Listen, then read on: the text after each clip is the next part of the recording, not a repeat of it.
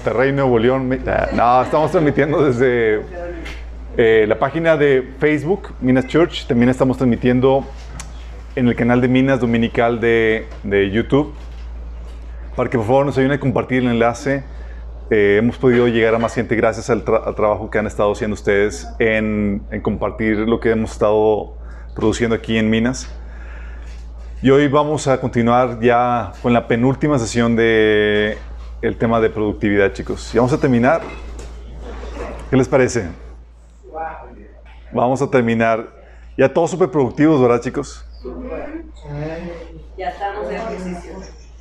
Ya. Ya, vamos a. Vamos a orar, vamos a, poner este tiempo en las manos de Dios. Amado Padre Celestial, bendito seas, te alabamos, te bendecimos. Te glorificamos, Señor. Te damos gracias porque tú nos permites reunirnos el día de hoy, Señor, para alabarte, para aprender más de ti, Señor. Y hoy queremos disponer nuestro corazón para adquirir sabiduría, Señor, adquirir conocimiento que viene de ti, Padre. Ayúdanos, Señor. Que tu palabra se siembre en sus corazones y que pueda producir fruto que tú deseas para nosotros, Señor. Te lo pedimos en el nombre de Jesús. Oye, chicos, eh, hoy eh, estamos ya terminando la Semana Santa. Um, y eh, en teoría, el calendario de la celebración de la Pascua eh, judía no concuerda con el de la Pascua cristiana. Por cuestiones de sentimientos antisemitas lo pusieron eh, diferente a la forma bíblica que debe ser, que es la judía. Pero el día de hoy comienza la Pascua judía. Hoy es la Pascua judía, de hecho, chicos. Hoy, eh, comienza. Hay mucho que decir acerca de eso. Hoy vamos a tener una celebración especial en la Santa Cena donde vamos a recordar eso con las hierbas amargas, algo de cabrito.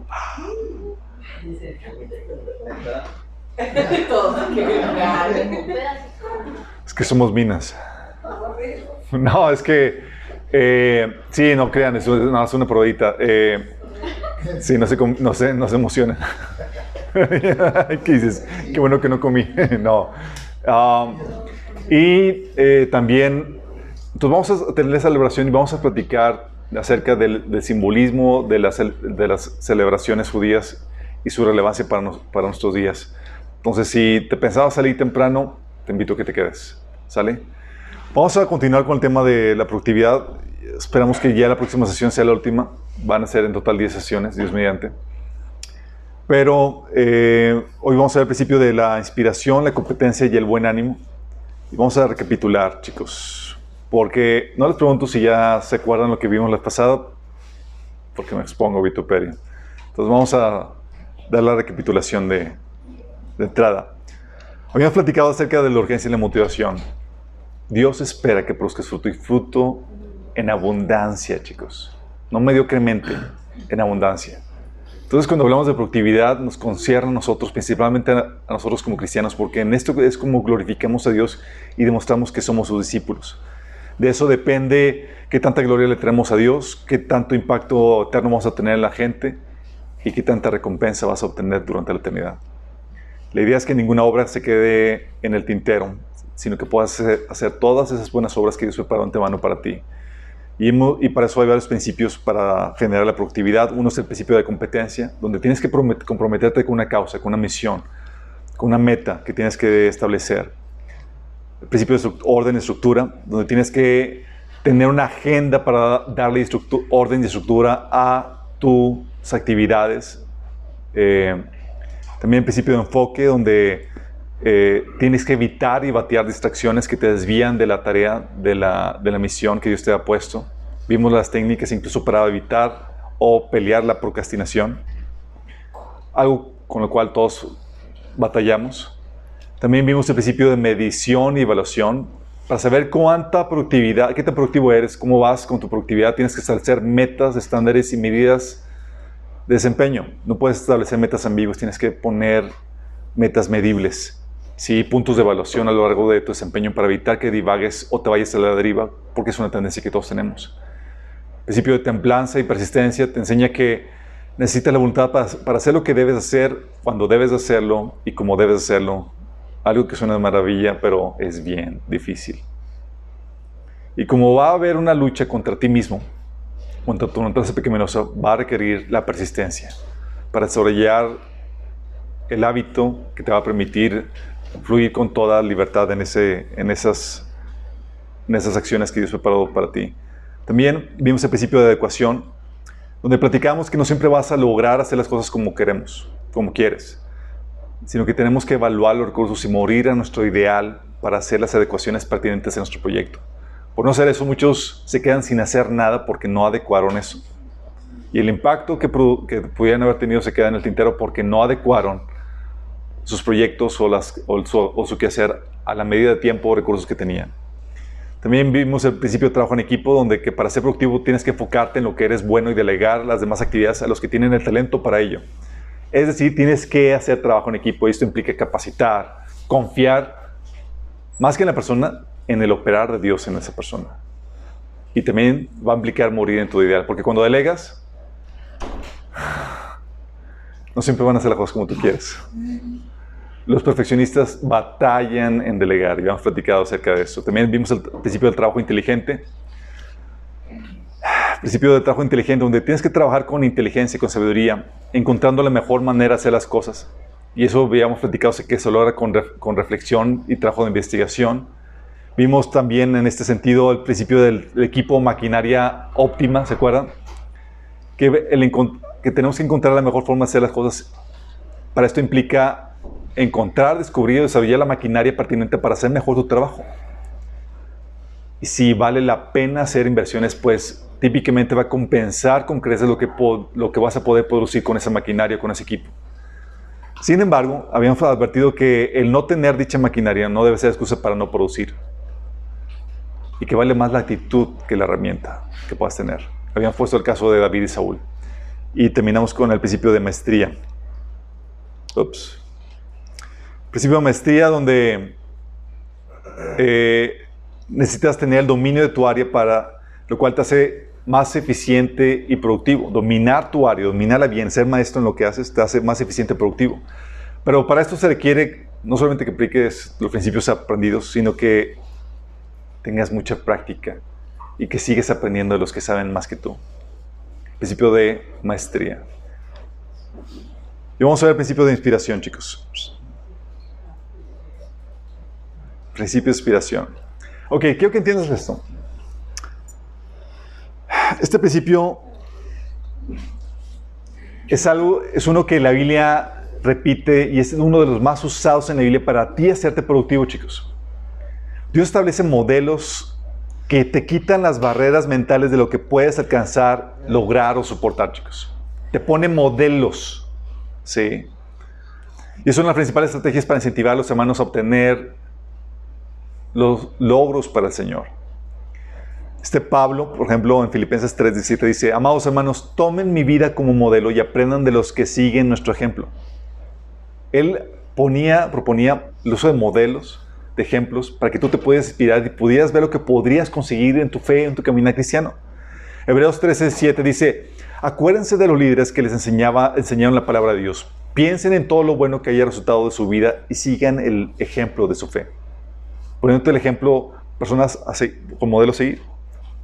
Y esas personas te ayudan a, esos ejemplos, esos modelos te ayudan a, te ponen un ejemplo de conquista, de heroísmo y de fe. Por algo dice Hebreos 6:12, hablando en este ejemplo. Dice, no sean perezosos, más bien imiten a quienes por su fe y paciencia heredan las promesas. Entonces te dice, oye, que imites a quienes, a quienes por su fe y paciencia heredan las promesas te ponen modelos a seguir. De hecho, tanto se utiliza en este, este ejemplo para ayudarte, incentivarte, que produzcas, a que seas productivo para el Señor, que conquistes lo que Dios ha preparado para ti, que todo un capítulo de la Biblia se dedicó a eso. ¿Alguien sabe qué capítulo? Hebreos 11, chicos. Los ceros de la fe, que te pone como ejemplo. Dice Hebreos 11. Nada más dice, Ahora bien, la fe es la garantía de lo que se espera, la certeza de lo que no se ve. Gracias a ella fueron aprobados los antiguos. Y te empieza a probar, y te empieza a platicar de los antiguos, que fueron aprobados, que fueron calificados como grandes de acuerdo a la fe. Dice, por la fe entendemos que el universo fue formado por la palabra de Dios, de modo que lo visible no provino de lo que se ve.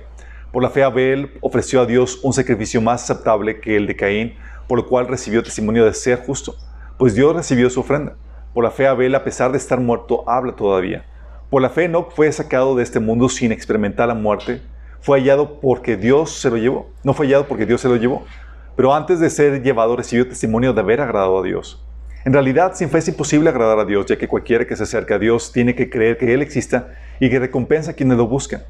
Por la fe, Noé, advertido sobre las cosas que no se veían, con temor reverente construyó un arca para salvar a su familia. Por esa fe condenó al mundo y, llegó a ser heredero de la justicia que proviene por la fe. Por la fe Abraham, cuando fue llamado para ir a un lugar que más tarde recibiría como herencia, obedeció y se salió sin saber a dónde iba. Por la fe se radicó como extranjero en la tierra prometida y habitó en tiendas de campaña con Isaac y Jacob, herederos también de la misma promesa. Porque esperaba la ciudad de cimientos sólidos, de la cual Dios es arquitecto y constructor.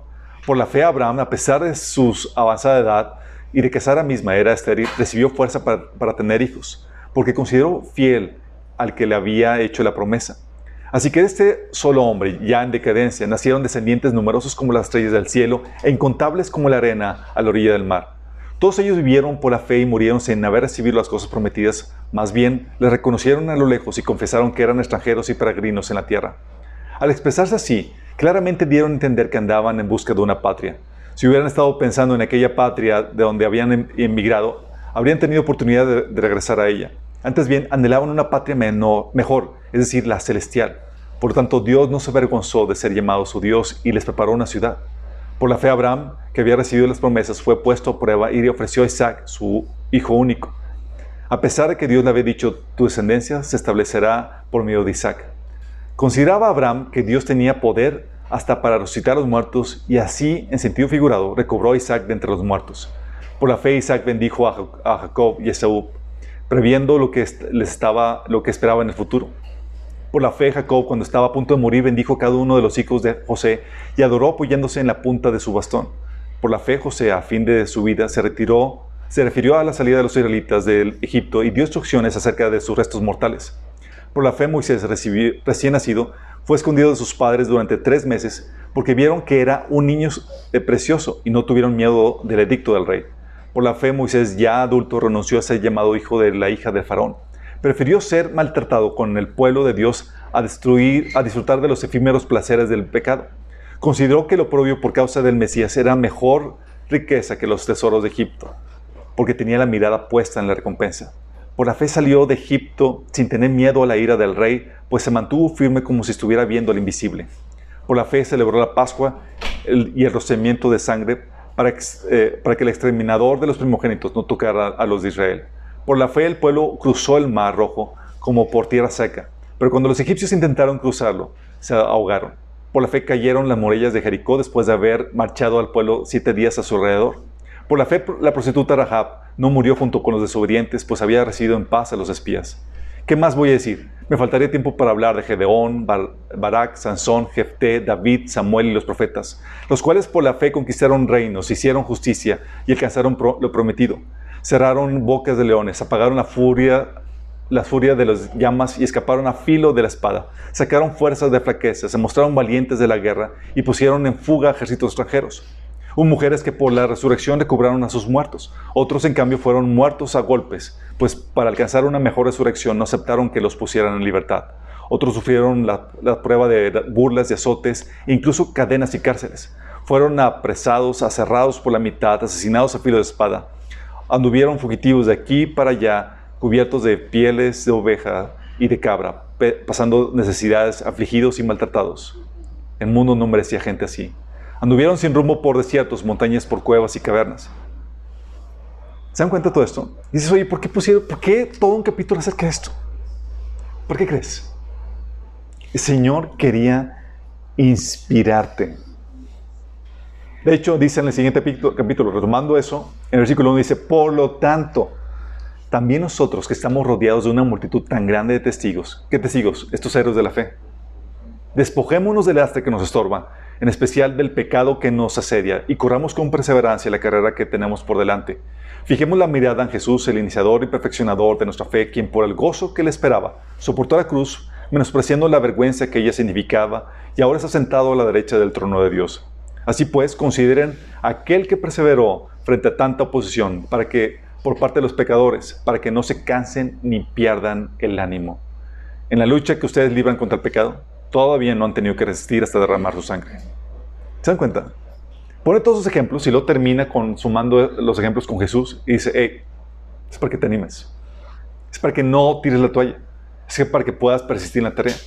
Porque una de, las mejores, una de las formas que Dios utiliza para inspirarte a seguir avanzando en tu trabajo para el Señor, produciendo para el Señor, es poniendo ejemplos de personas que han logrado cosas maravillosas por la fe. Y te pone como este, todo este capítulo que habla de Hebreos y también el capítulo 2. Sí.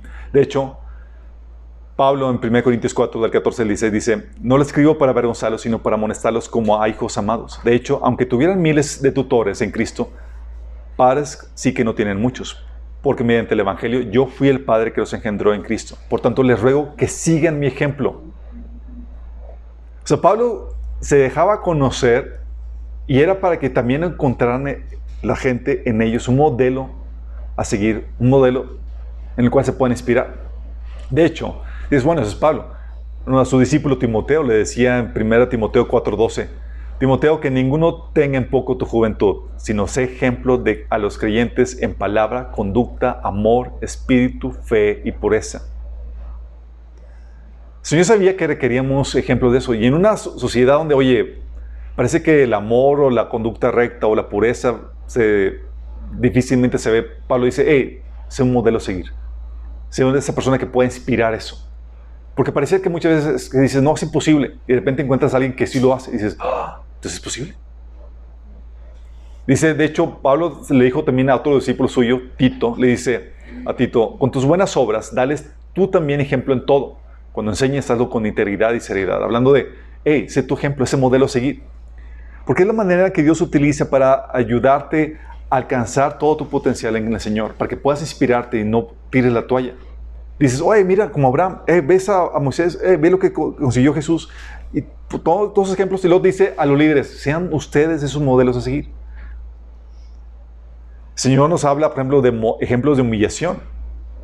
Dice, a veces pensamos que ya hemos sido humillados en muchas cosas en el servicio del Señor. De repente ves a Jesús en Juan 13, de 13 al 15, cuando lavó los pies a sus discípulos. Ustedes me llaman maestro y Señor y dicen bien porque lo soy. Pues si yo, el Señor y el Maestro, les he lavado los pies, también ustedes deben lavarse los pies unos a los otros. Les he puesto este ejemplo, el ejemplo, para que hagan lo mismo que yo he hecho con ustedes. ¿Por qué Jesús haría eso? Es para que tú encuentres una inspiración y dices, oye, a veces dices, oye, no, ya me rebajé suficiente. Bueno, déjame decirte, el lavar los pies era para, no es como ahorita, como ya habíamos comentado, donde los pies todos limpiecitos, te bañaste, no, era guácala, era asqueroso porque pisabas excremento de animales, los pies a la intemperie, pies agrietados, era un trabajo de esclavos, chicos, y Jesús tomando ese ejemplo. De hecho, en Filipenses 2.7 habla acerca de la humillación a Jesús y se nos dice que tengamos esa misma actitud y nos pone a Jesús como modelo. Dice, la actitud de ustedes debe ser como la de Cristo, quien siendo por naturaleza Dios, no consideró el ser igual a Dios como algo a que aferrarse. Por el contrario, se rebajó voluntariamente tomando la naturaleza de siervo y haciéndose semejante a los seres humanos. Y empieza a seguir diciendo que terminó, se humillaste a lo sumo, viviendo eh, la muerte y muerte de cruz. Y te dice, ese es el ejemplo a seguir. Y nos pone eso para que nos inspiremos y tengamos un patrón a seguir. A veces pensamos que ya fuimos suficientemente humillados y luego comparas con lo que otros han sufrido y dices, no, nada que ver. Sí, no he sufrido nada. O ejemplo, trabajo arduo. Pablo, en Hechos 20, el 34, 35, dice Pablo, ustedes saben que mis dos manos han trabajado para satisfacer mis propias necesidades, incluso las necesidades de los que estuvieron conmigo. Y he sido un ejemplo constante de cómo pueden ayudar a otros, ayudar con el trabajo y esfuerzo a los que están en necesidad deben recordar las palabras del Señor Jesús, hay más bendición en dar que recibir. Fíjate cómo dice que ha sido él un ejemplo constante de este arduo trabajo para ayudar y bendecir a, otros, a otras personas. Él se ponía como ejemplo. Porque a veces piensas que ya llegaste al top, de repente te encuentras y dices, oh, sumecha, aquella persona está haciendo maravillas. Y lo que Dios quiere usar es esos modelos para que te inspires y venzas tus límites. límites que a veces tenemos. En 2 Tesalonicenses 3, del 6 al 10, te explica la actitud de Pablo en, su trabajo. Él podía tener el privilegio de pedir ofrendas, de vivir de la, de la, eh, de la ofrenda que recolectaba de la gente a quien enseñaba, pero decía que no, o trataba de emitir eso para que no, no ser eh, de al Evangelio, pero también para poner un ejemplo a la iglesia. Dice en ese pasaje, y ahora, amados hermanos, les damos lo siguiente mandato en el nombre de, nuestro Señor Jesucristo. Aléjense de todos los que llevan vidas ociosas, que no siguen la tradición que recibieron de nosotros. Pues ustedes saben que deben imitarnos. Fíjate cómo se ponía él como ejemplo. Dios sabe que necesitamos modelos a seguir, chicos, para que te puedas inspirar en tu camino cristiano, para que veas lo que puedes lograr en Cristo. Dice, pues ustedes deben imitarnos. No estuvimos sin hacer nada cuando los visitamos ustedes. En ningún momento aceptamos comida de nadie sin pagarla. Trabajamos mucho de día y de noche a fin de no ser carga para ninguno de ustedes. Por cierto, teníamos el derecho a pedirles que nos alimentaran, pero quisimos dejarles un ejemplo a seguir. Incluso mientras estábamos con ustedes les dimos la siguiente orden. Los que no estén trabajando, los, que no estén dispuestos a trabajar, que tampoco coman. ¿Te das cuenta el ejemplo, Pablo? Se decía, podría tener derecho. Pero quiero inspirarte de lo, de, a cómo podrías alcanzar a vivir tu vida cristiana. Y eso lo utilizó como un ejemplo para, oye, ¿estás ocioso? Ve mi modelo, ve mi ejemplo, para que te inspires y puedas ser productivo para el Señor. Y habla también, por ejemplo, ponía ejemplos de Biblia de ejemplo de perseverancia, pone Romanos 15, 5, de que, que Dios infunde aliento y perseverancia y los conceda vivir juntos en armonía conforme al ejemplo de Cristo Jesús. O ejemplos de amor. Dice Efesios 5.2, vivan una vida llena de amor siguiendo el ejemplo de Cristo. Él nos amó y se ofreció a sí mismo como sacrificio por nosotros, como aroma agradable a Dios. O incluso ejemplo de valentía. Dice Filipenses 1.14, gracias a mis cadenas, ahora más que nunca la mayoría de los hermanos confiados en el Señor se han atrevido a anunciar sin temor la, la palabra de Dios. Fíjate cómo está diciendo. Está diciendo Pablo, vieron los hermanos que estaba encadenado por predicar el Evangelio y otros se animaron, se inspiraron y empezaron a compartir la palabra donde no lo hubieran hecho. ¿Qué resonó? Dice 1 Tesalonicenses 1 del 5 al 7. Ustedes hicieron imitadores de nosotros y del Señor cuando a pesar del mucho sufrimiento recibieron el mensaje con alegría que infunde el Espíritu Santo. De esa manera se constituyeron un ejemplo para todos los creyentes de Macedonia y Acaya. Fíjate, esta iglesia, Tesalonia, Tesalónica, Pablo les llevó el Evangelio y les, eh, les advirtió que tenían que, que iban a pasar por pruebas, por sufrimientos. Y Pablo utilizó como modelo a Cristo y a ellos mismos.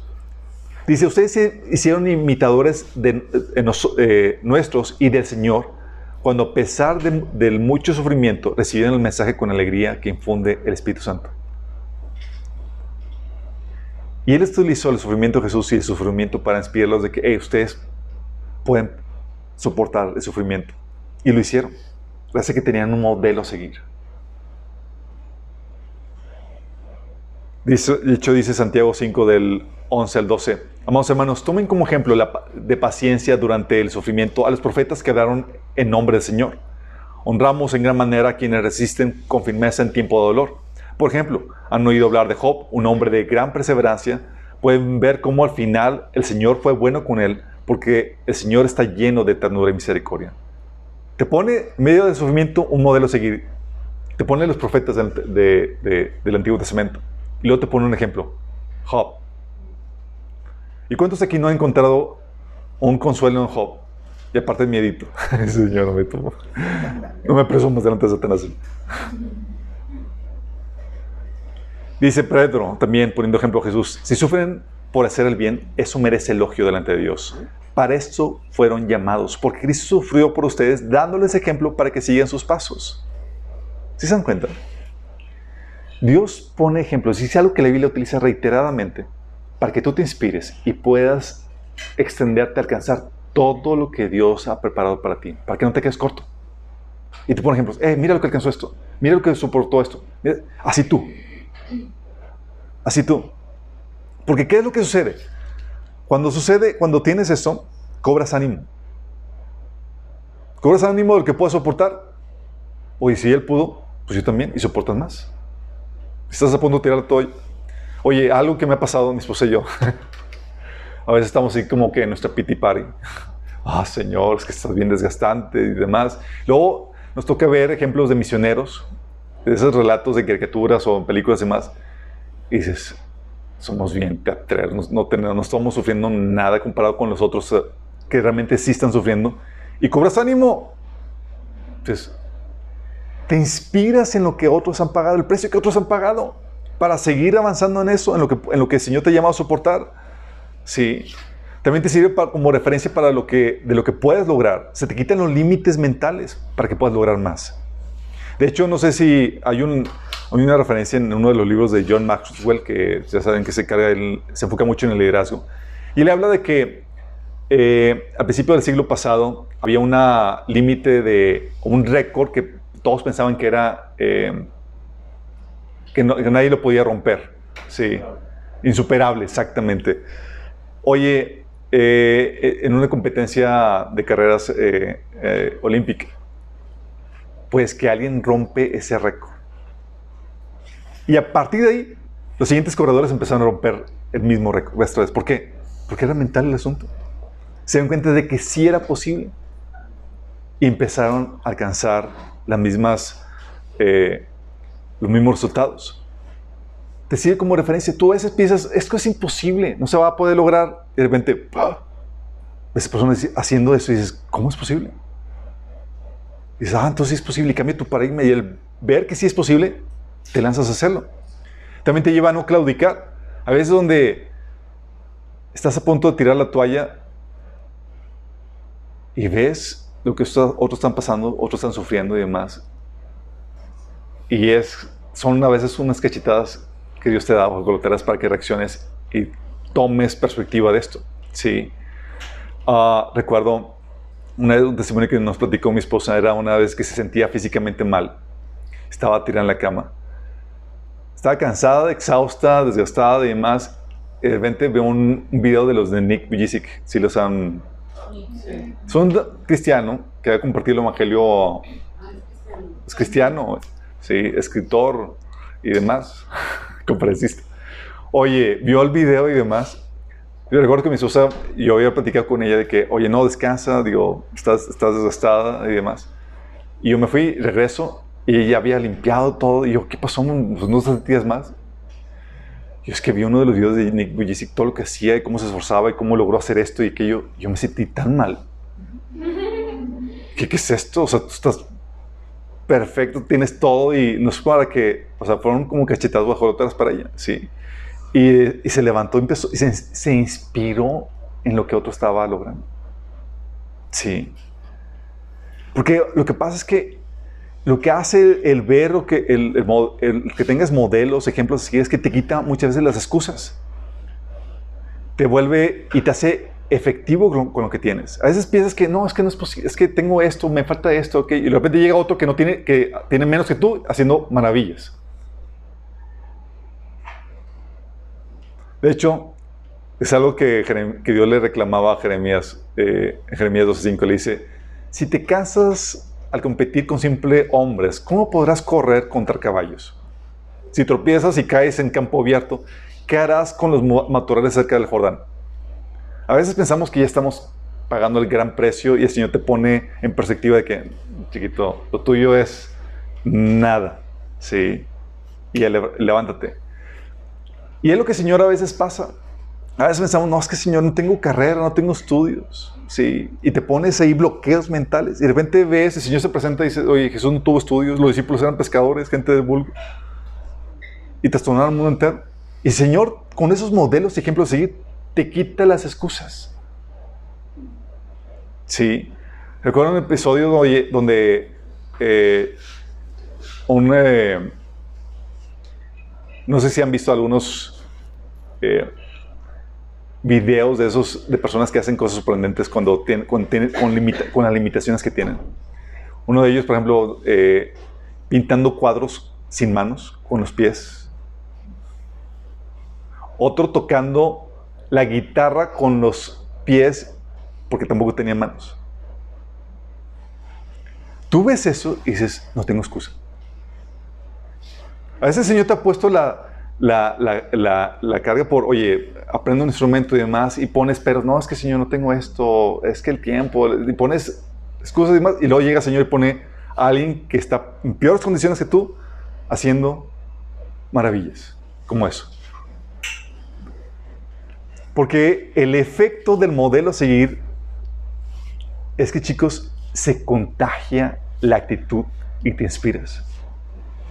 Porque puede más la actitud que las capacidades, chicos. Y eso hace que logres cosas impresionantes.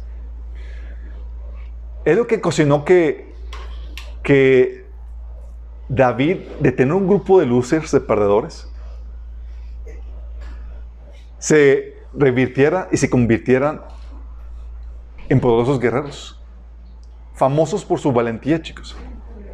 1 Samuel 22, dice, además, ya es que David fue, se escondió por la persecución de Saúl en una cueva y estaba él solo y se le unió un montón de luces. Dice, además se le unieron muchos otros que estaban en apuros, cargados de deudas o amargados.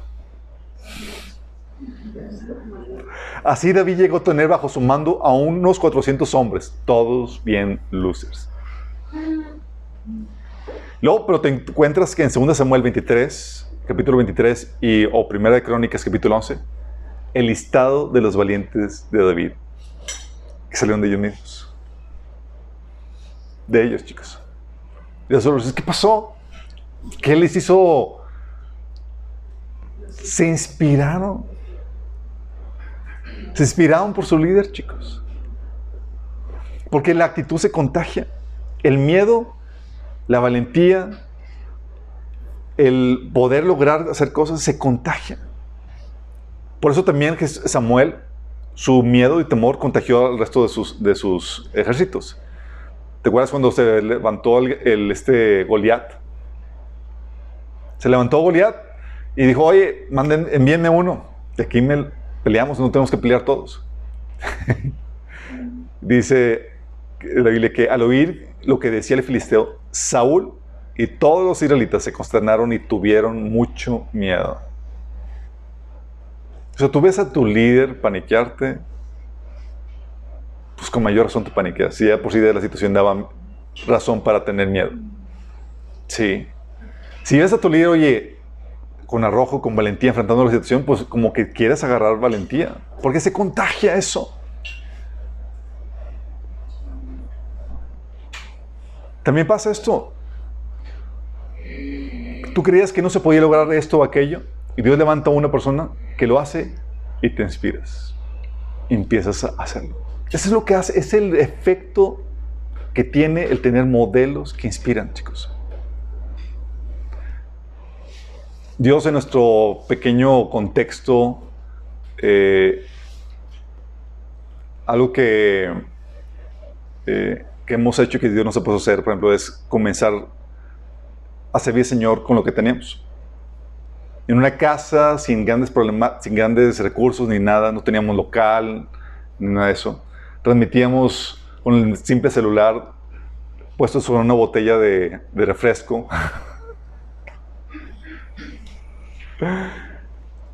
Pero, y y luego era la porque pues no se veía nada profesional, se veía la cocina de fondo y la cocina estaba mal, estaba toda mal hecha y demás.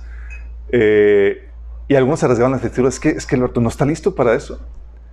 Pero el Señor me decía, tienes que comenzar así para quitarle las excusas a muchos que tienen el paradigma de que no tienen la casa perfecta para comenzar así del Señor. Sí.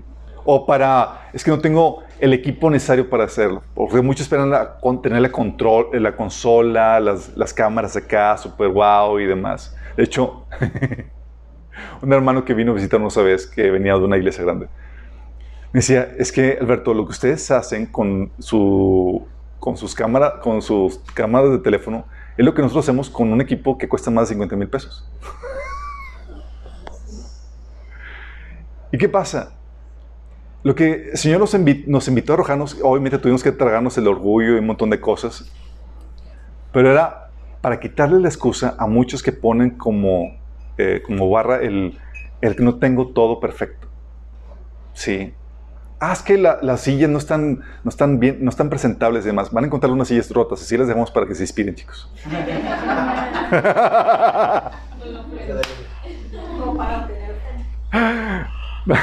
Para tener ofrenda, ¿qué tal, Suri? sí, la- por cierto, la ofrenda disminuyó este mes pasado. que- De 3.000 a 1.500. Bien.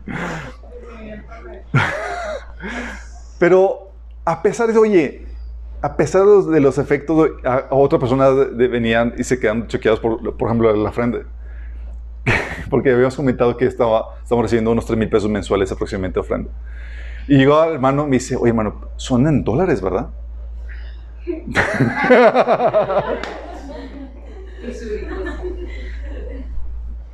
Cosita. Pero es, era, Dios, ¿por qué Dios permite eso? ¿Por qué lo menciona? No es para humillarlo ni nada, es para hacer la idea de que Dios permite eso para quitar la excusa que muchos tienen, chicos. Sí. Porque muchos tienen en la mente de que es que si no tengo esto no puedo servir al Señor o no se puede servir al Señor y demás. Y la verdad es que Dios quita, pone ejemplos y modelos y no se, no se necesita nada de eso. Y te pone como ejemplo esto. Para quitarte esto y para que te puedan servir, para quitarte la, la excusa. Y Dios eso lo hace vez tras vez, chicos. A veces pensamos que no, no estoy listo y demás, y el Señor envía a personas en peores situaciones que tú haciendo cosas que a ti te había llamado a hacer. Más como para darte una cachetada. Es el principio de la inspiración. Dios utiliza modelos vez tras vez. Y tal vez a ti Dios te quiere utilizar como modelo a seguir. Eso va a implicar, tal vez, que tengas que vencer muchos obstáculos y retos, tra- tragarte el orgullo y vestirte de la humillación que a veces el Señor quiere que te vistas para que puedas inspirar a otros. Sí. ¿Tú crees que fue fácil para Nick Vujicic aceptar o asimilar que era la voluntad de Dios que estuviera sin manos y sin pies? No, pero en eso estaba su gloria. En eso estaba su gloria. El reconocer sus limitaciones y el ver que Dios podía obrar a través de eso, en eso radicaba su gloria. Y eso iba a poder Dios utilizarlo para inspirar a muchas personas. Y Dios lo que Dios hace, chicos. Pone ejemplos de personas que a pesar de sus limitaciones pudieron hacer cosas grandes para el Señor, pudieron pagar alto precio y conquistar muchas cosas. Porque, porque tenían al Señor. Y no pusieron como barra excusa eso. Y nos íbamos a nosotros como modelos a seguir. Es el principio de la inspiración. Y ese principio de la inspiración es poderoso para que la gente pueda lanzarse a hacer cosas que no se hubieran atrevido a hacer. A conquistar cosas que no se hubieran atrevido a conquistar para su Señor. El otro principio es el principio de la competencia amistosa. Ok, chicos. Venimos de un contexto donde lamentablemente se ha satanizado la competencia. No sé si les ha tocado escuchar lo que nos ha tocado a mí escuchar a mi esposa, donde padres cristianos y demás dicen que es que no, no, no debemos de competir, ¿no? Y, y los niños en deportes y más, es que lo importante es participar, no ganar. Sí.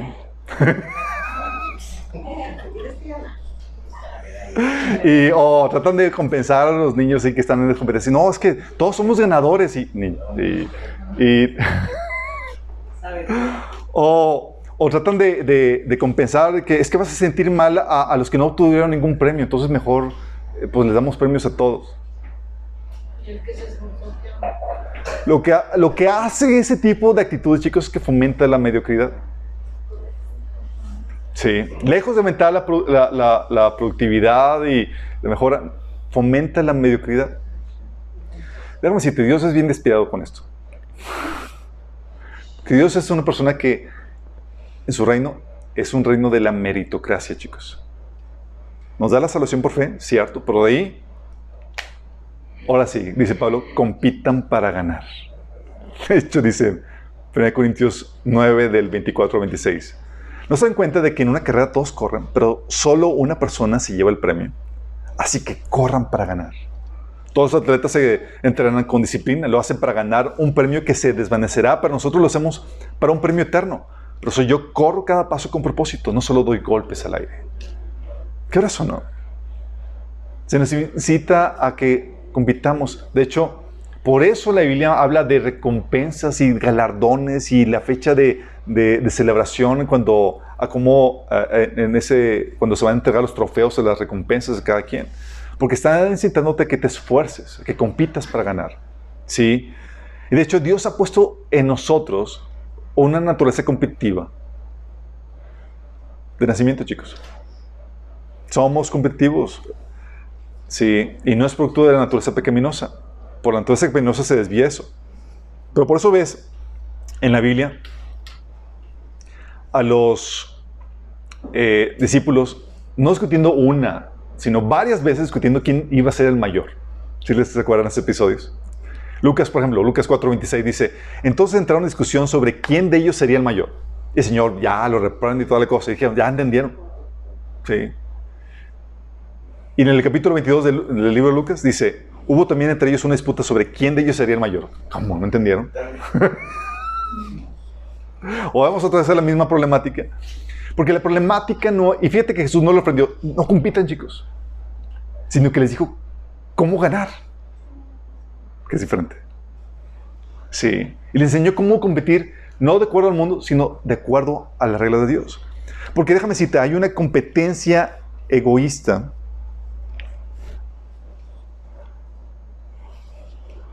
y esto se me paralizó.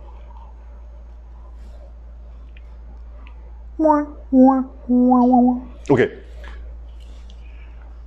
Imagínense, se los uso. Ya lo pongan.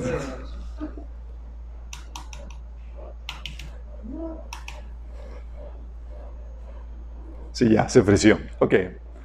Les debo la presentación, chicos. Ah, ah, pero los que están viendo en línea, Pato nos está diciendo el favor de transmitirle como debe ser. Gracias, Pato. Um, porque hay una competencia egoísta y mundana, chicos. Está basada en el egoísmo y en la envidia. Sí hay una mala competencia. De hecho, Santiago 3, del 13 al 15, te dice, si ustedes son sabios y entendidos de los caminos de Dios, demuéstranlo viviendo una vida honesta y haciendo buenas acciones con la humildad que proviene de la sabiduría. Pero si tienen envidias amargas y ambiciones egoístas en el corazón, no encubran la verdad con jactancias y mentiras. Pues la envidia y el egoísmo no forman parte de la sabiduría que proviene de Dios. Dichas cosas son terrenales, puramente humanas y demoníacas. Pues donde hay envidias y ambiciones egoístas, también habrá desorden y toda clase de maldad. Fíjate cómo está hablando de envidias y ambiciones egoístas. Hay una mala competencia, chicos. Sí, hay una competencia que eh, egoísta y mundana, que lo que busca no es la gloria de Dios, sino que busca su vanagloria. No se alegra y no se alegra en el éxito y el triunfo de los demás. Es como lo que sucedió con Saúl. ¿Se acuerdan después de que David mató a Goliat? ¿Qué pasó con Saúl? Lo celebró a David, lo felicitó.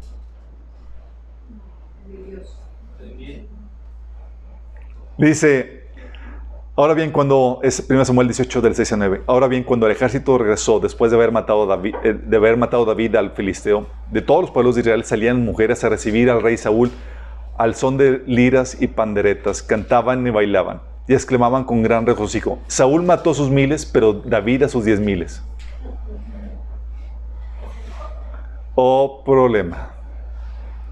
David a sus diez miles. Disgustado por lo que decían, Saúl se enfureció y protestó. A David le dan crédito por diez miles, pero a mí por miles. Lo único que falta es que le den el reino. Y a partir de esa ocasión, Saúl empezó a mirar a David con recelo. Estaba compitiendo mal, chicos. Muy diferente a Jesús. Juan 14, 12. De ciertos, de digo que el que cree en mí, las obras que yo hago, él las hará también y aún mayores hará, porque yo voy al Padre. ¿Qué es eso, no? La diferencia. Tú ves también en el Nuevo Testamento ejemplo de competencia eh, en dar, por ejemplo. Algo que se caracterizaba la iglesia primitiva es que eran muy generosos para poder ayudar a los hermanos en necesidad. Había muchas necesidades en ese entonces, chicos. Dice Hechos 4 eh, del 3, eh, del 32 al 37. Todos los creyentes estaban unidos de corazón y en espíritu. Consideraban que sus posesiones no eran propias, así que compartían todo lo que tenían. los apóstoles daban testimonio con poder de la resurrección del Señor y Jesús, del Señor Jesús, y la gran bendición de Dios estaba sobre todos ellos. No había necesitados entre ellos porque los que tenían terrenos o casas los vendían. ¿Te imaginas, chicos? Vendían los terrenos y las casas, pero a diferencia de cómo se maneja hoy en día, que los daban al, pastor, aquí era para distribuirlos entre los miembros de la iglesia. Qué, qué grueso, ¿no? Oye, vos, pues así aquí no va a la iglesia. ¿Qué pasa que me toca una? Se llevaban el dinero, sí, un regalito. Se llevaban el dinero a los apóstoles para que ellos lo dieran a los que pasaban necesidad. Por ejemplo, había un tal José a quien los apóstoles le pusieron por sobrenombre Bernabé, que significa hijo de ánimo. Él pertenecía a la tribu de Leí y era oriundo de las islas de Chipre. Vendió un campo que tenía y llevó el dinero a los apóstoles. Llevó el dinero a los apóstoles. ¿Se imaginan la reacción, chicos? La reacción, wow, o sea, Bernabé agarró un- una reputación y eso por su acto bien motivado, basado en el amor, de poder ayudar a otros hermanos. Pero Ananías y Zafira querían competir y competir a la mala. Porque cuando quieres entrar en esa competencia, lo que te importa no es la gloria de Dios, sino la gloria de los hombres. La vanagloria, chicos. Entonces, basado en lo que vieron, dijeron, pues nosotros también podemos. Dice, un hombre llamado Ananías también vendió una propiedad y en complicidad con su esposa Zafira se quedaron con parte del dinero y puso el resto a disposición de los apóstoles. Ananías le reclamó Pedro, ¿cómo es que, cómo es posible que Satanás haya llenado tu corazón para que le mintieras al Espíritu Santo y te quedaras con parte del dinero que recibiste por el terreno? ¿Acaso no era tuyo antes de venderlo? Y una vez vendido, ¿no estaba el dinero en tu poder? ¿Cómo se te ocurrió hacer esto? No has mentido a los hombres sino a Dios. Al oír estas palabras, Ananías cayó muerto. Y, una gran, y un gran temor se apoderó de todos los que se enteraron de lo sucedido. Fíjate lo grueso. Ananías vendió el terreno por una cantidad y él quería presentarse como muy dadivoso y generoso ante la iglesia. Porque lo que quería era, así como, ah, Bernabé, yo también. Porque Bernabé presentó todo lo que había vendido. Ahora, quise todo. Y ellos dijeron, pues nosotros también. Y en vez, de, decir a Ananías, ah, pues voy a dar una tercera parte o dos terceras partes de, la venta, dijo, apóstoles, sentí en el Señor, darles todo lo que vendí. Sí, la esposa, nada más le di a la esposa. y entregó eso. Y no contaban con que el Espíritu Santo le iba a decir a Pedro lo que estaba pasando. Lo que buscaba Ananías, ¿qué crees que era? La gloria de los hombres, chicos. Le estaba, entró en una competencia egoísta, ambiciones egoístas, donde, a ver, recibir la, la gloria de los hombres. Recibir mayor reputación, mejor reputación. La Biblia, en cambio, te dice Mateo 6, 36, 34, más bien cuando des a los necesitados, que no se entere tu mano izquierda de lo que hace la derecha, para que tu limosna sea en secreto. Así tu Padre, que ve lo que se hace en secreto, te recompensará. ¿Qué es eso, no? ¿Por qué? Porque lo que se hace, chicos, lo que se busca es, en esta competencia que está equivocada, que viene del enemigo, se busca tu vanagloria. Que tú seas el que seas exaltado. Sí. Y estas personas no compiten conforme al reglamento. Dice 2 Timoteo 2.5. Asimismo, el atleta no recibe la corona de vencedor, sino que si no compite según el reglamento. Fíjate cómo está hablando Pablo acerca de la competencia. Dice, tienes que competir de acuerdo al reglamento. Y violan el reglamento, ¿en qué sentido? Que buscan su gloria y no la de Dios. Wrong. Buscan opacar y denigrar la competencia, aunque sean del mismo equipo. Wrong. Causan divisiones y rencillas. Equivocado. Se pone la zancadilla, ponen la zancadilla al resto. Como Diótrefes, el de 1 Juan capítulo 3. ¿O se acuerdan los discípulos cuando, calla- cuando le prohibieron a una persona, a un seguidor de Jesús que liberaba demonios en su nombre? Que, eh, porque lo que haces es buscas opacar a los demás. No te importa que, no te interesa que el nombre del Señor sea más exaltado, sino lo que te interesa es que seas tú solamente. Te interesa solamente tu vanagloria. Lo que buscas es, competir para ver quién es mejor a los ojos del mundo, no a los de Dios. Sí. Y es una competencia mundana. ¿Por qué? Porque compite de acuerdo a los estándares del mundo. ¿Cómo? Caen en el error de juzgar por las formas y no la esencia. Entonces se enfocan en la forma. Dice, eh, por ejemplo, se enfocan en a ver quién se vuelve más famoso en el mundo versus quién es más humillado por la causa de Cristo. Es muy diferente, chicos. Una competencia mundana es a enfocar en conseguir lo que el mundo me ofrece. Fama, por ejemplo. Versus en el, cuerpo de Cristo, en el reino de Dios, es a ver quién es humillado más por causa de Dios. O se enfocan en el número y no en la calidad. ¿Cuántos miembros tengo? En vez de qué tan obedientes o qué tan fieles son los miembros que tengo. O lo grande del ministerio versus la fidelidad a la palabra de Dios y a Dios mismo. O se enfocan en los lujos que han conseguido versus el sacrificio que han sufrido por causa del Señor. Y presumen, mira lo que hemos conseguido y en vez, de, mira todo lo que he podido sufrir por la causa de Cristo. Todos los sacrificios que he podido pagar por, por amor a Él. O se compite por lo grande y grandioso del edificio en vez de lo grande, el gran amor que hay entre los hermanos. Busquen una mayor riqueza en vez de un mayor favor por Cristo. Sí. Compiten por ser grandes en vez de insignificantes. Fíjate el, cambio de paradigma que Jesús les dio. Dice Lucas 9 del 46 al 48. Entonces entraron en discusión sobre quiénes de ellos serían el mayor. Y Jesús, percibiendo los pensamientos de sus corazones, tomó a un niño y lo puso junto a sí y les dijo, cualquiera que reciba a este niño en mi nombre, a mí me recibe, cualquiera que me reciba a mí, recibe al que me envió. Porque el que es más pequeño entre vosotros, ese es el más grande. En otra versión dice, eh, que el más insignificante es el más grande. Y puso como ejemplo a un niño. El Señor le estaba diciendo, eh, ¿quién es el más grande? hasta el más insignificante. Humíllate como un niño. Jesús no está diciendo, hey, no, aquí no hay competencias. Está diciendo, ¿quieres realmente ser grande? Te voy a decir cómo.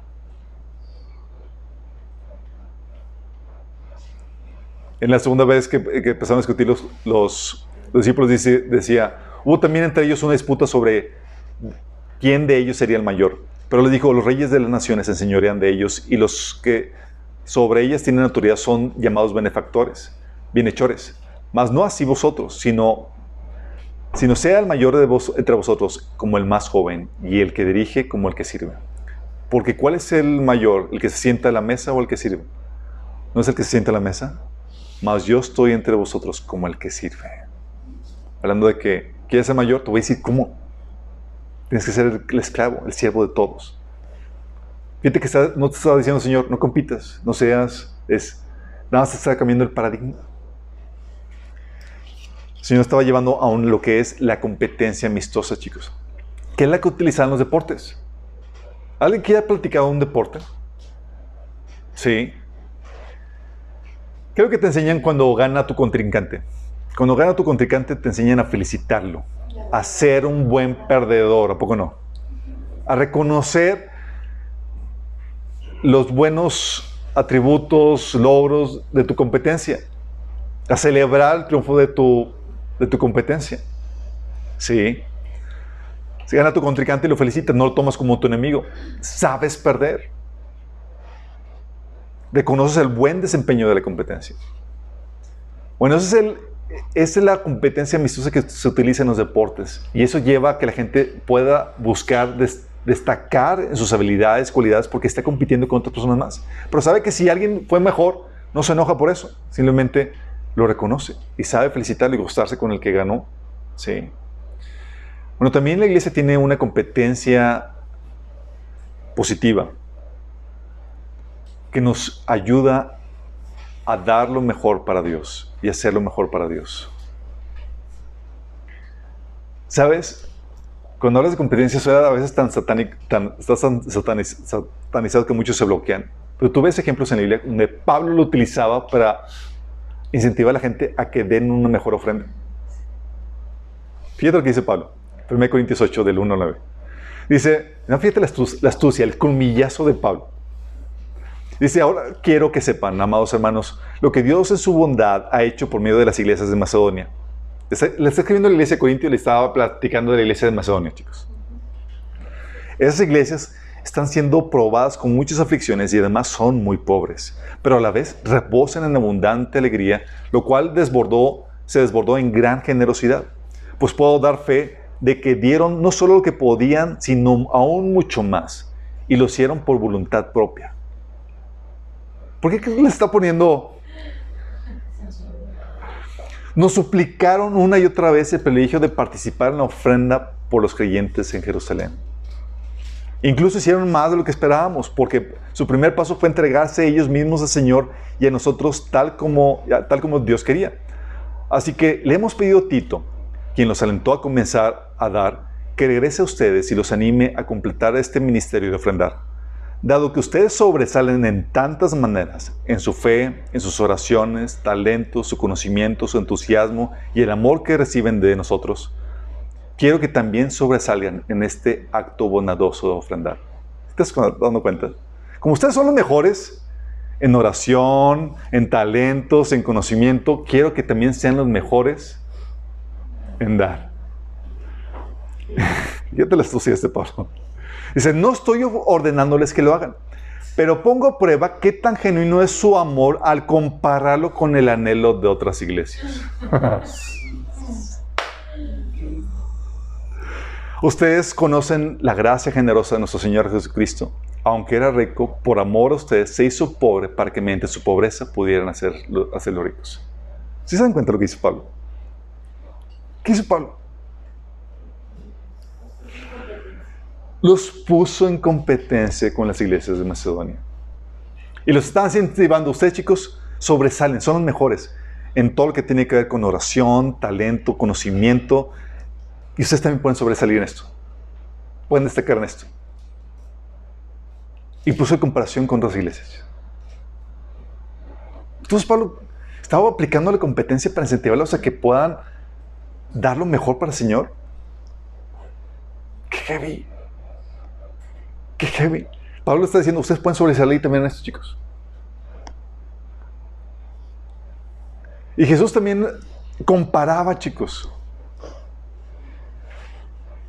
para que la gente pudiera sobresalir. Por ejemplo, ¿te acuerdas cuando habló de la, de la viuda? Marcos 12, del 43 al 44. Jesús llamó a sus discípulos que estaban ahí ofrendando en el templo. Y llega una viuda y da tres moneditas ahí. Y Jesús llamó a sus discípulos y les dijo, les aseguro que esta viuda pobre ha echado en el tesoro más que todos los demás. Estos dieron de lo que les sobraba, pero ella de su pobreza echó todo lo que tenía, todo su sustento. ¿Qué estaba haciendo el Señor? Estaba fomentando esta competencia donde sí, si quieres compartir, pero es en los términos sobre los cuales Dios mide esa competencia.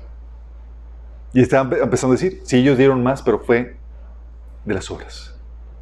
Estos dieron poquito, esa señora dio poquito, pero dio todo sustento. Ella dio más. Ella tiene más mérito que el resto de esos ricos que dieron nada más de sus obras. ¿Y por qué el Señor puso esto en la palabra? Para que sepamos en qué términos se está compitiendo, chicos.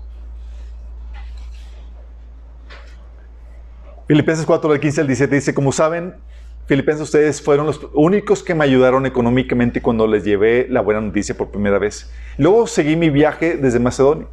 Ninguna otra iglesia hizo lo mismo. Fíjate, aquí está comparando la iglesia de Filipenses con las otras iglesias. Si ustedes me ayudaron económicamente ninguna iglesia lo hizo.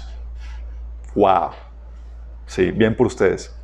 Incluso cuando estuve en Tesalónica, ustedes me mandaron ayuda más de una vez. No digo esto esperando que me envíen una ofrenda. Más bien, quiero que ustedes reciban una recompensa por su bondad. ¿A poco no te incentiva? darte cuenta de que estás sobresaliendo en eso. Y estás recibiendo elogio por, eso, una aprobación. Una aprobación que sabes que viene primeramente de Dios porque sabes que está haciendo lo correcto. Sí. Se utilizaba incluso, el Señor incluso comparaba, utilizaba la competencia para incentivar una mayor entrega y compromiso. ¿Te acuerdas cuando Jesús abordó a Pedro? En Juan 21:15 le dijo, Jesús le dijo a Simón Pedro, Simón hijo de Jonás, ¿me amas más que estos?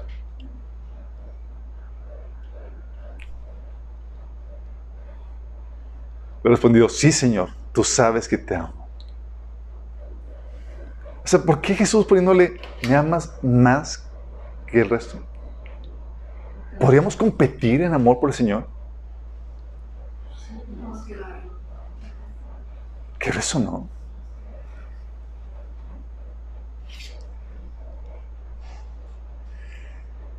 Incluso utilizaban la competencia para, para incentivar la permanencia. En Hebreos 10, 39 dice el autor de Hebreos, pero nosotros no somos de los que se vuelven atrás y acaban por perderse, sino los que tienen fe y perseveran para vida. Te pone, eh, ¿quieres ser de losers? No, no, no, no. Persevera para vida. Sí, por eso la Biblia también menciona al que venciere. Pone en ti, estás despertando el espíritu de competencia para que puedas alcanzar hasta el final y puedas vencer. Para incentivarnos incluso a que no vivas eh, a medias la vida cristiana. 1 Corintios 9 del 24 al 26, como ya habíamos leído, dice, ¿no se dan cuenta de que una carrera todos corren, pero solo una persona se lleva el premio? Así que corran para ganar. Todos los atletas entrenan con disciplina y lo hacen para ganar un premio que se desvanecerá, pero nosotros lo hacemos por un premio eterno. Aquí te están incentivando. Hasta que le entres de lleno a esta, a esta competencia, a este caminar de la fe. Incluso Pablo lo, usaba para incentivar un arduo trabajo. ¿Se acuerdan cuando Pablo decía que él trabajaba más que los demás apóstoles? ¿cómo se le ocurrió decir eso? Pablo tuvo que caer en, eso para llevarles a, a explicarles un punto, sí, eh, que tiene que ver con desenmascarar a los falsos apóstoles. Pero eso, además de ese punto, te saca a relucir que Pablo sabía que estaba trabajando más que los demás, o sea, no le pasaba desapercibido. O sea, Pablo veía a Pedro y decía, "Mm, creo que yo puedo trabajar aún más para el Señor.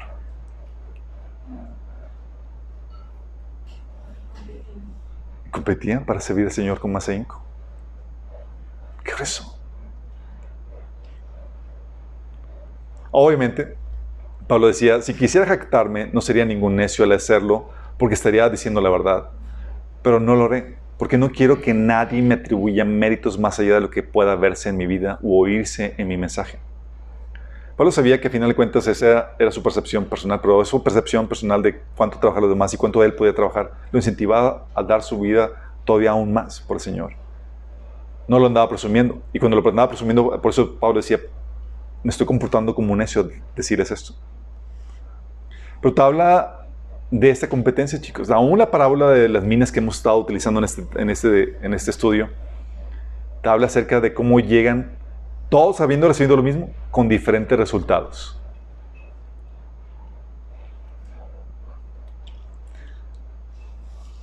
Este, incluso a veces Dios, con tal de picarnos un poquito la cresta, pone ejemplos para despertar, por ejemplo, en el varón, una sana competencia.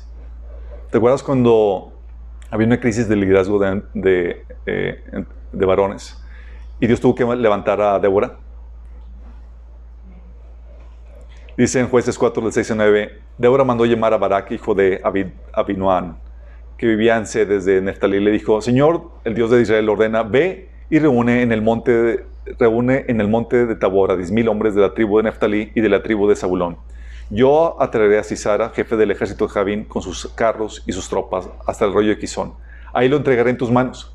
Barak le dijo, no iré si tú no me acompañas. De lo contrario, solo iré si tú me acompañas. De lo contrario, no iré. ¿Está bien? Iré contigo, dijo Débora.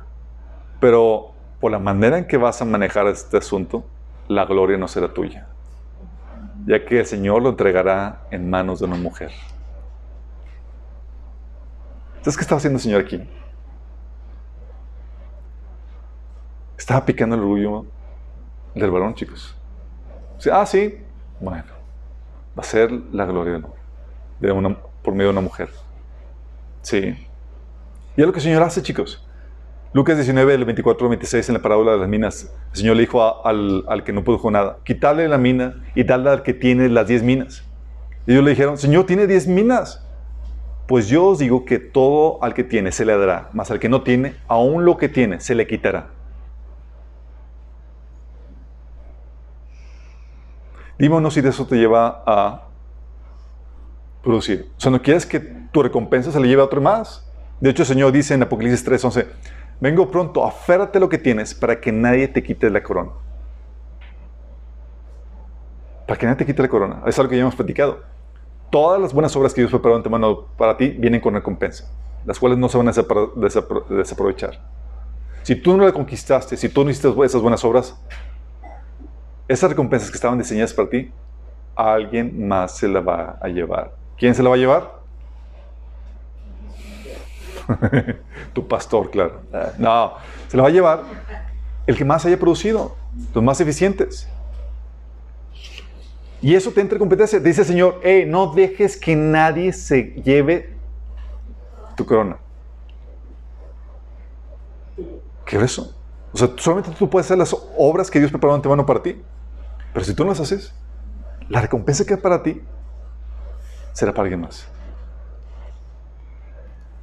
Y esta competencia, chicos, no es a la moda del mundo, como habíamos comentado. Jesús le dijo, hey, ¿quieres competir? Te voy a enseñar la forma. Tienes que, es lo que habíamos dicho, el más insignificante de ustedes es el más importante. El camino a la grandeza es el camino hacia la insignificancia. No busques resaltar, ser el más grande, busca ser el más insignificante, el menor. Sí, busca ser el siervo y el esclavo de todos. Señor, pero esto no es así. En el mundo es, a ver, ¿quién, quién lo justo y cuántos siervos y tal cosa? Aquí no, aquí se trata al revés. Sí. Con ese cambio de paradigma, ahora se trata, chicos,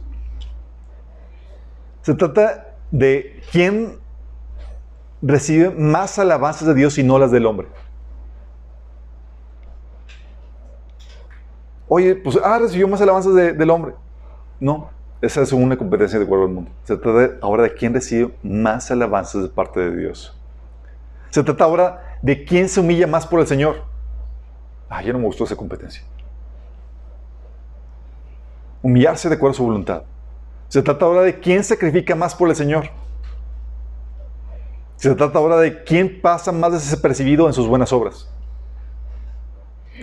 Se trata ahora de quién hace ganar a más personas y que otros más sobresalgan. Pues esto no parece competencia. Pero esa es la competencia que el Señor quiere poner. El Señor hice ganar a más personas. Hice que más personas sobresalían para tu gloria.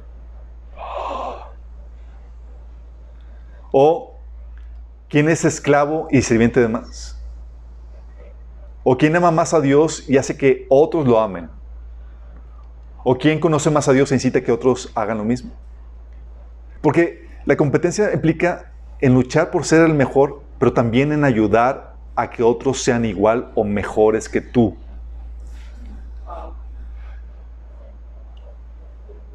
Esa es la competencia en la cual el Señor nos ha puesto. ¿Te imaginas una competencia así? O sea, el Señor dice, sí tienes que buscar ser mejor, pero también es ayudar a que otros sean igual o mejores que tú. Entre más gente ayudes, más recompensa. Y entre menos sobresalga yo, más recompensa. Y este tipo de competencia, chicos, produce más unidad, más cooperación, más servicio, más amor, más excelencia y que salga todo tu potencial. Porque estás compitiendo correctamente. Ahora se trata de competir bajo el paradigma completamente diferente del que tenía el mundo. El mundo compite por la fama, el número de más aquí es a ver quién logra humillarse más. Por eso el Señor te pone a Jesús como ejemplo, que se humilló que hasta lo sumo. Y porque fue humillado lo sumo, fue exaltado sobre todo nombre. No podremos jamás igualarnos a lo que Él hizo, pero nos da un ejemplo a seguir. Por eso tenemos casos de competencias amistosas, chicos. Sí. Es algo que platicamos en el taller de, varones de eh, el Patriarcado. Oye, ves a hermanitas buscando al Señor, apasionadas y demás. Y tú sabes que el Señor nos ha puesto como líder, como cabeza de nuestro hogar y demás, de la iglesia. Es para que te indignes y sí tengas una sana competencia. No de los que se ponen las eh, zancadillas unos a otros, sino de los que buscan profundizar más en el Señor, en su relación. Oye, ves a la semana sirviendo con más ahínco, tú más, porque tú debes ser modelo a seguir. Oye, compitiendo también con los más, jóvenes en la iglesia. Oye, personas que años de, la fe. Luego llega un recién convertido o una persona nueva en la fe, pero ¿qué crees? Con más madurez que tú. Con más madurez que tú. Y eso es para que te pongas las pilas, te pongas a corriente y te pongas bien con el Señor. Esa competencia amistosa, chicos, también es lo que te lleva a desarrollar hábitos. Oye, ¿ves que el hermano pudo leer varios libros al año? Y dices, tú, yo, yo no leo nada. Te incentives. Esas competencias amistosas también lo que hace que en los equipos de ventas de los negocios pues, se pongan en competencia unos a otros para ver quién recibe mayores bonos o compiten entre sí, se reconozca a los que produjeron más. Porque este tipo de competencias fomenta la, productividad. Equipos de trabajo, quién termina primero, quién, se hace mejor, quién hace un mejor trabajo, se recompensa ese tipo de, de faenas. Y se le reconoce porque se está buscando que el más gente imite ese trabajo.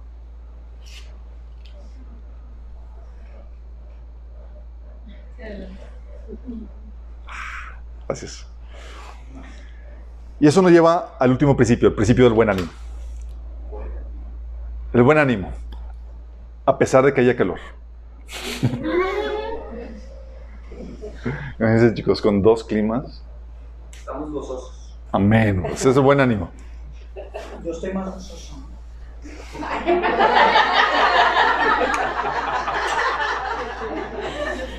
Explicándolo bien. Acuérdense esto, se trata de que tú estés bien con, y ayudes a otros a obtener ese mismo gozo. Oigan, bueno, el otro principio, con ese es el último de productividad, es el principio del buen ánimo. Y eso es importante porque el ánimo es vital para llevar a cabo la tarea que el Señor nos ha encomendado o que nos hayamos puesto a hacer. Es vital para ser productivo. Sin el buen ánimo vamos a desistir y vamos a trabajar mediocremente. Sin el buen ánimo vamos a claudicar y vamos a parar la tarea que estamos haciendo. De hecho, en un episodio eh, que viene en números 32 del 1 9, Moisés entendió la grave importancia del ánimo, que se indignó cuando la tribu de Rubén y Gad se presentaron ante él con una propuesta que podía desanimar al pueblo de Israel. Fíjate lo que dice. Las tribus de Rubén y Gad, que tenían mucho ganado, se dieron cuenta de que las tierras de Jazer y Galad eran apropiadas para la ganadería. Así que fueron a decirles a Moisés, al sacerdote Eleazar y a los jefes de la comunidad, las tierras de Atarot, Dibón, Jazer, Nimra, Hezbón, Eleale, Sebán, Nebo, Beón, las conquistó el Señor para el pueblo de Israel y son apropiadas para la ganadería de sus siervos. Esas tierras, chicos, estaban afuera de la tierra prometida. No era la tierra que habían sido llamados a conquistar.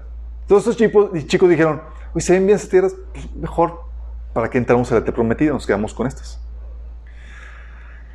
Dice, si nos hemos ganado tu favor, permítenos tomar estas tierras como heredad. No nos hagas cruzar al Jordán. Entonces Moisés le dijo a los rubenitas y a los gaditas, ¿les parece justo que sus hermanos vayan al combate mientras que ustedes se quedan aquí sentados? Los israelitas se han propuesto conquistar la tierra que el Señor les ha dado. ¿No se dan cuenta de que esto los desinemaría?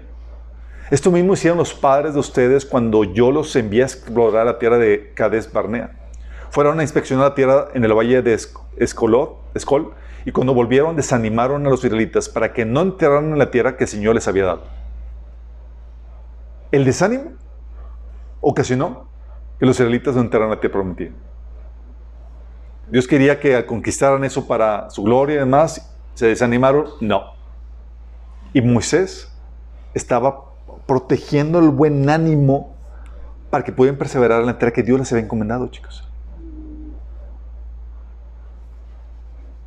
Por eso también en Deuteronomio 20, del 1 al 8, dice, este, dice, se da esta instrucción. Dice, cuando salgas a pelear contra tus enemigos y veas un ejército superior al tuyo, con muchos caballos y carros de guerra, no les temas, porque el Señor tu Dios que te sacó de Egipto estará contigo. Cuando estés a punto de entrar en batalla, el sacerdote pasará al frente y exhortará al ejército con estas palabras. Escucha Israel, Hoy vas a entrar en batalla contra tus enemigos. No te desanimes ni tengas miedo, no te acobardes ni te llenes de pavor ante ellos, porque el Señor tu Dios está contigo. Él peleará en favor tuyo y te dará la victoria sobre tus enemigos. Luego, los oficiales le dirán al ejército, si alguno de ustedes es miedoso cobarde, que vuelva a su casa, no sea que desanime también a sus hermanos. ¿Sí te das cuenta? O sea, la instrucción era, no te cobardes, no te desanimes, no tengas miedo. Y para proteger el buen ánimo, corriendo el ejército a los cobardes. ¿Por qué? Porque el buen ánimo es vital para que puedas llevar a cabo la tarea que Dios te ha puesto. Vital.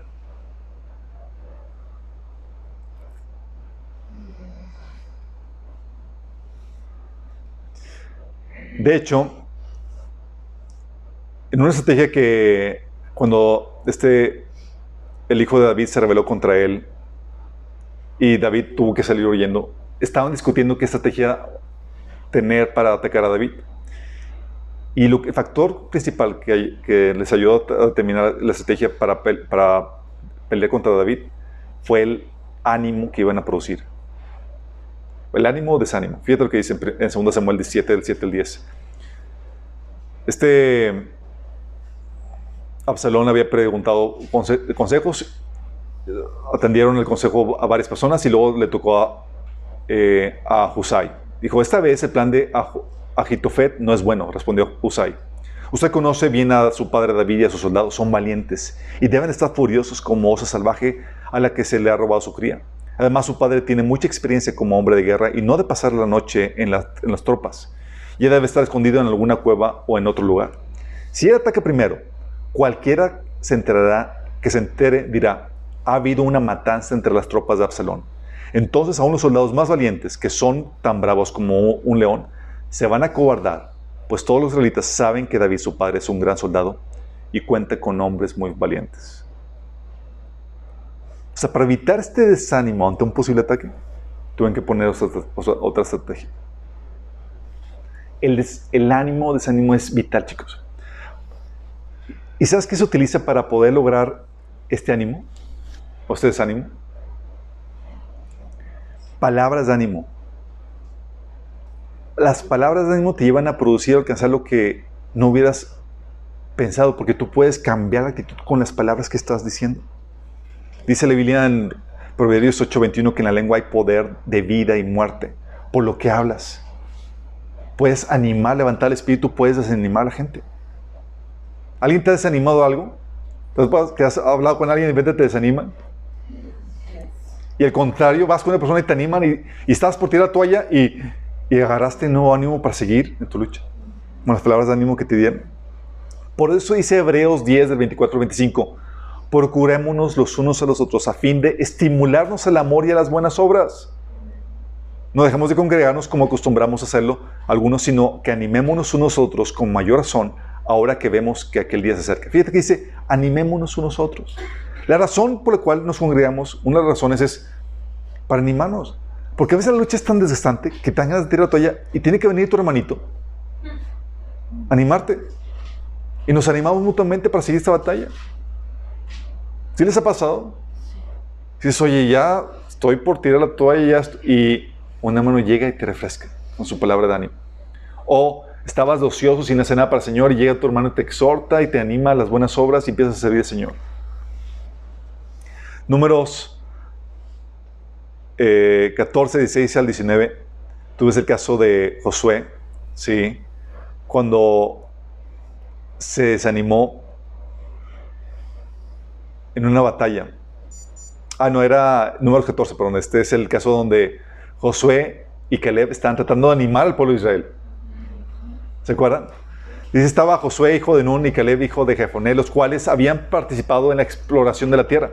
Ambos se rasgaron las vestiduras en señal de duelo y le dijeron a toda la comunidad israelita, la tierra que recorrimos y exploramos es increíblemente buena.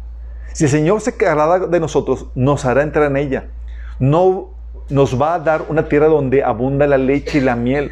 Así que no se rebelen contra el Señor ni tengan miedo de la gente que habita en esa tierra. Ya son pan comido. No tienen quien los proteja, porque el Señor está de parte nuestra. Así que no les tengan miedo. ¿Qué, a ver, ¿qué están tratando de esos individuos, chicos? Animarlos. Lamentablemente no lo lograron. Pero ellos estaban tratando de levantar el ánimo. ¿Por qué? Porque estaban tirando la toalla. No, ya no queremos el plan de Dios para nosotros. Volvámonos a Egipto. No, no lo hagas. O sea, Dios te va a dar esta victoria. ¿Te acuerdas cómo Nehemías logró que el pueblo de Israel se levantara a construir la tierra de, o la, la muralla? Dice en Nehemías 2, del 16, 16 al 18. Los funcionarios de la ciudad no supieron de mi salida, ni de lo que hice, porque aún no les había dicho nada, nada sobre mis planes. Todavía no había hablado con los líderes judíos, los sacerdotes, los nobles, los funcionarios, ni con ningún otro eh, en la administración. Pero ahora les dije, ustedes saben muy bien las dificultades que, en que estamos. Jerusalén yace en ruinas y sus puertas fueron destruidas por fuego. Reconstruyamos la muralla de Jerusalén y pongamos fin a esta desgracia. Empezó a animarlos. Después les conté cómo la bondadosa mano de Dios estaba sobre mí y acerca de mi conversación con el rey. ¿Se acuerdan cómo Dios le dio gracia y le abrió las puertas y demás? De inmediato contestaron, sí, construyamos la muralla, así que comenzaron la buena obra. O sea, él tuvo que platicar de sus planes, tuvo que incentivarlos, decirles que quitemos esta, esta infamia de esta desgracia que tenemos de esta ciudad destruida, y tuvo que animarlos con el testimonio de cómo Dios había abierto las puertas para que él estuviera ahí con todos los recursos de parte del rey. Y eso levantó el ánimo para que la gente pudiera ponerse a trabajar. Porque sin un buen ánimo, la gente no trabaja, chicos. Y algo que te ayuda al buen ánimo, aparte de las palabras, ¿sabes qué te anima? Aparte de las palabras que te inspiran y demás. El ejemplo, sí, y demás. El, el, pero los éxitos, chicos.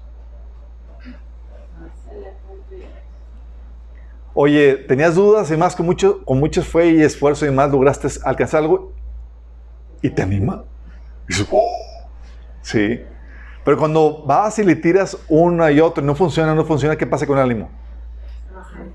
Se va bajando. Sí. Por eso, ¿te acuerdas cuando los discípulos, oye, se les manda a que comparten el Evangelio cuando envió Jesús a los 70? Y van todos temerosos dos en dos. Y llegaron, ¿cómo llegaron, chicos? Con el ánimo a todo lo que da. Dice, volvieron los 70 con gozo, diciendo, Señor, aún los demonios se nos sujetan en tu nombre. Esos tipos estaban caminando sobre la nube. Ahora sí, ¿qué onda? Sí, no tenemos miedo al enemigo. Ya vimos cómo se nos sujeta. Pero en cambio las derrotas, chicos, híjole, las derrotas pueden tener un efecto devastador en el ánimo de una persona. ¿Te acuerdas cómo reaccionó Josué ante la primera derrota que tuvo? Va a algo exagerado, pero fue real. Josué 7, del 5 al 9 dice, el ejército israelita sufrió 36 bajas y fue perseguido desde la puerta de la ciudad hasta, hasta las canteras. Ahí en, en, una pendiente fueron vencidos. Como resultado, todo el pueblo se, se acobardó y se llenó de miedo. Ante eso, Josué se rasgó las vestiduras y se postró rostro en tierra ante el arca del pacto del Señor. Los acompañaban los jefes de, Israel, quienes también mostraban su dolor y estaban consternados. Josué le reclamó a Dios, Señor y Dios, ¿por qué hiciste que este pueblo cruzara el Jordán? Y luego te lo entregaste en manos de los amorreos para que los destruyan. Mejor nos hubiéramos quedado al otro lado del río. Dime, Señor, ¿qué puedo decir ahora que Israel ha huido de sus enemigos? Los cananeos se enterarán y llamarán a los pueblos de la región, entonces nos rodearán y nos exterminarán. ¿Qué será de tu gran prestigio? Ya, ya este sí ha muerto. Ya van a venir van a acabar con nosotros. Estaba con el ánimo por los suelos, acobardado, ya listo para la, ser aniquilado por las, ciudades, las ciudades vecinas. ¿Por qué qué pasa con la derrota, chicos? El ánimo baja. ¿Te ha pasado que tienes un fracaso y dan ganas de no volver a intentar, intentarlo? Porque el desánimo te hace improductivo. Y es una estrategia que el enemigo utiliza para que no vuelvas a producir. ¿Y sabes cómo se contrarresta eso? Cuando uno vive un fracaso, se tiene que racionalizar o explicar por qué sucedió ese fracaso. Y se tiene que dar una solución para levantar el ánimo otra vez. ah, fallaste porque no aplicaste esto y esto. Si lo aplicas, ya va a suceder el éxito que estás esperando. ¿Me explico? Fíjate cómo Dios le contestó a Josué en ese lamento, en ese pitipare que estaba teniendo. El Señor le contestó, levántate, ¿qué haces ahí postrado? Pues tiene como Señor labor. El Señor le dice, los israelitas han pecado y han violado la alianza que consaste con ellos. Se han apropiado del botín de la guerra que debe ser destruido y lo han escondido entre sus posesiones. Por eso los israelitas no podrán hacerle frente a sus enemigos, sino que tendrán que huir de sus adversarios. Ellos mismos se acarrearon su destrucción. Y si no destruyen ese botín que está en medio de ustedes, y no, ya no seguiré a su lado.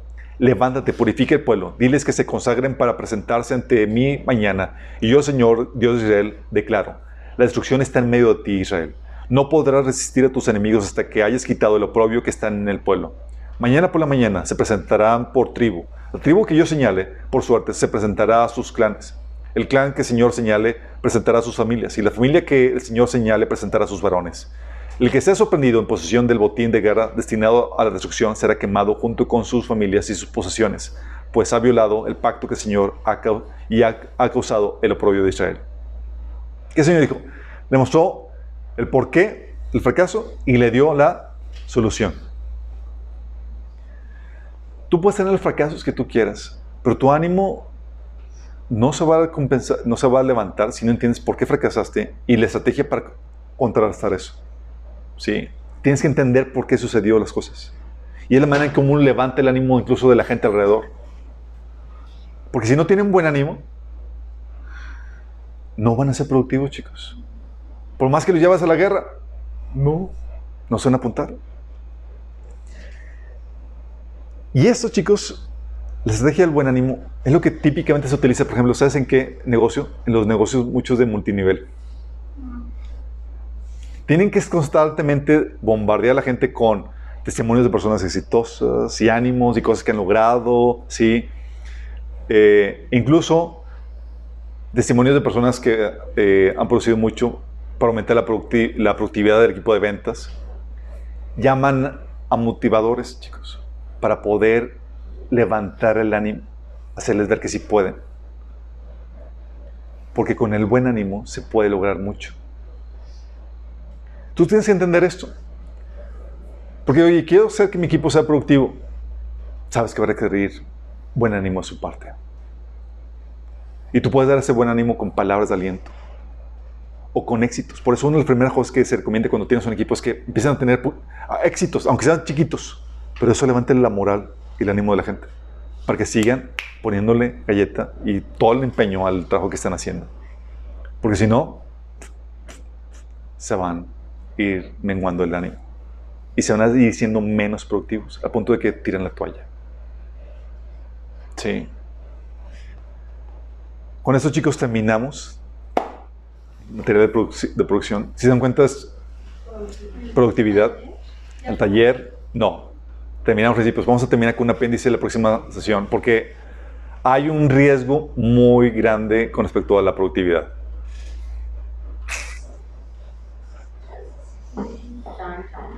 Y deben saber qué anda con eso. Pero eso lo vamos en la próxima sesión. ¿Oramos? Amado Padre Celestial, te damos gracias, te alabamos y te bendecimos por tu infinita bondad para con nosotros, Señor. Porque, Señor, no solamente tú nos ordenas producir fruto en abundancia para ti, sino que nos dices cómo lograrlo, Señor. Ahora queremos pedirte, Señor, que tú nos lleves a aplicar todo lo que hemos aprendido. Que podamos ser expertos en esto, Señor. Para que podamos presentarnos delante de ti con las manos llenas de fruto. Fruto que te glorifica y que demuestre que realmente somos tus discípulos. Te lo pedimos, Señor, en nombre de Jesús.